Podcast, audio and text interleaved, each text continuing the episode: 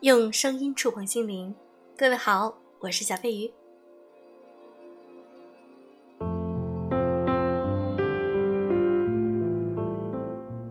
我们常常会纠结，尤其是我们女生，真的会在情感中纠结，在想他是不是爱我，或者因为一些小事，对方没有猜透你的小心思，你会觉得很难过。那今天让我来帮你们打开思维，我们看一篇文章。会抓重点的女人活得太少了。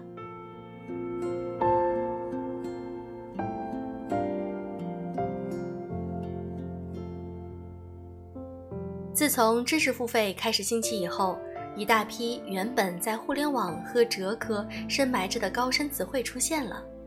近日，只要闲聊，总有几个人问你，知不知道熵增？它的定义是。热力学第二定律中认为，孤立系统中总是存在从高有序度转成低有序度的趋势，这就是熵增的原理。我这个人有个习惯，坚持所有高深道理都能用浅显的语言说明白。如果你说不明白，一自己的领悟还不够，二故作玄虚。所以我跟一头雾水的几个小姑娘解释什么叫熵增，其实就是一句话。一个人房间里的东西总会无故越来越多，越来越乱，越来越杂。如果你做了清理，这就是反熵增。人生上半场做加法，下半场做减法。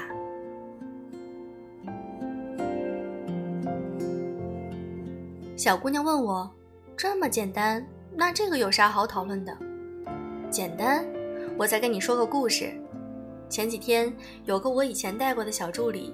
吐槽生病时，男朋友像个傻子，一不知道买药，二不知道这事情扰乱了他们最近的关系。女朋友生气，男朋友也不好过，俩人都非常的烦恼。没等他说完，我问他：“你看上他的时候是看中他什么呢？”他说了三点，可是没有一条是包含他非常理解发烧是怎么回事儿，且会照顾人啊。他顿时明白了。那我以后决定要不要生气之前，我就对照这三点，迅速回到重点是什么。这个动作是需要自己刻意练习的。我大概花了半年的时间来培养这个下意识的精神反应。这其中你要走过三个阶段：一，无具体事情发生，但是有情绪上来。比如说，一早上你开始恐惧未来，想到很多还没有发生的事情。那么，迅速调整呼吸，回到当下。二，有具体事情发生，情绪上来。你妈妈早上打破了一个碗，你老公门口丢了一只鞋，银行排在你前面的人磨蹭。你的惯性可能会让你动怒，但我如今养成了一个习惯。每当一件事要开始动用我的智商、情绪、精力之前，我就在脑子里自动花一秒钟的时候来判定这个事情重要吗？不重要？OK，忽略。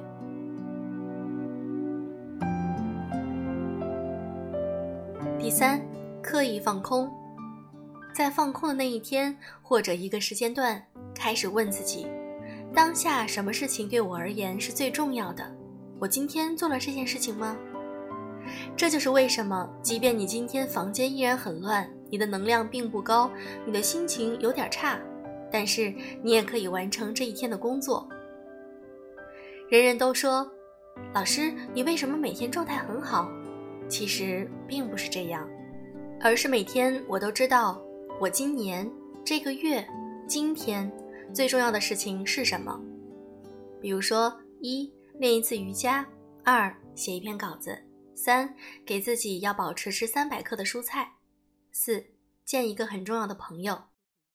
那么在这件事情之外，我所承担的琐事，微信上三百六十五条未回信息，或者邻居把垃圾丢在门口，这些事情会完全从我的生命里淡去。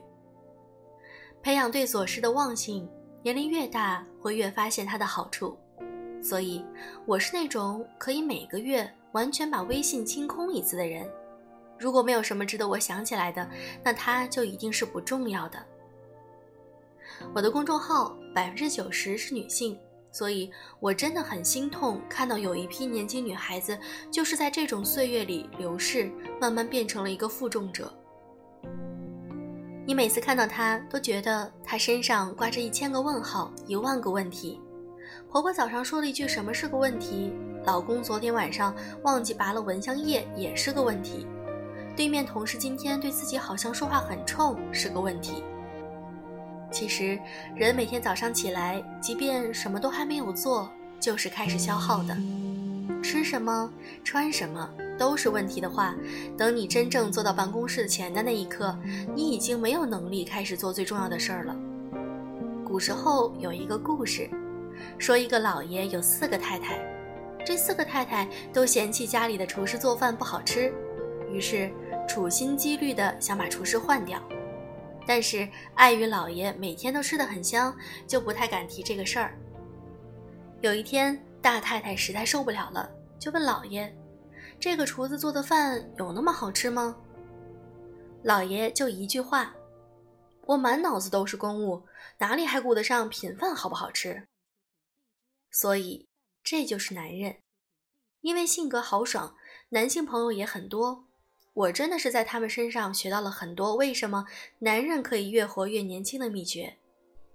当他们的伴侣每天都在家里纠结这个衣服是要正着晾还是反着晾，充电板是放这里还是放那里的时候，他们满脑子仍然是星辰大海。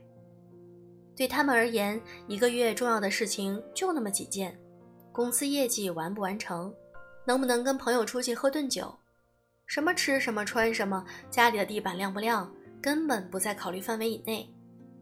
他们生命中大部分时候精力是有空间的，所以灵魂可以在里面起舞，而不像女人，慢慢的这个记忆、那个情绪都被占据，最后发现自己的整个世界就这么被塞满了。我冥想群里有一个女生说，结婚后有了孩子，时间越来越少，好不容易有点休息时间，老公的休假凑不上，自己也就没想法出去玩了。后来二胎又来了，然后就感觉这几年回忆起来，生活全是满的，不堪重负。我说，很多女人的世界就是这样一步步萎缩的，所以你一定要给自己找一个出口。我很欣喜的看到，有很多的读者会把瑜伽、书法、绘画发展成一项爱好，去成为自己的出口。即便生活再匆忙，回头起来是可以给自己总结的很清晰。这几年我的重点是什么，而不是回顾，全是鸡毛蒜皮，不堪入目。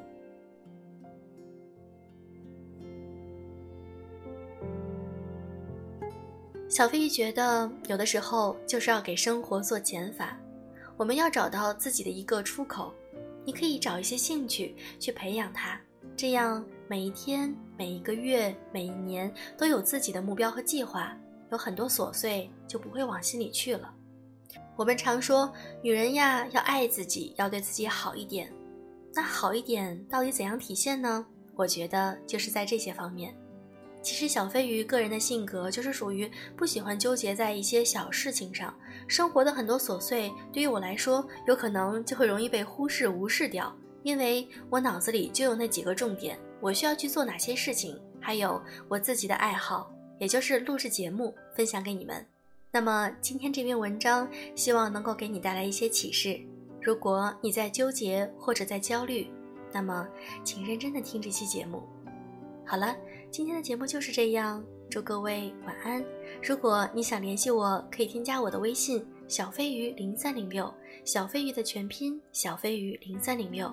接下来我们会开一些女性成长类的社群课程，希望你们来参加哟。祝各位晚安啦！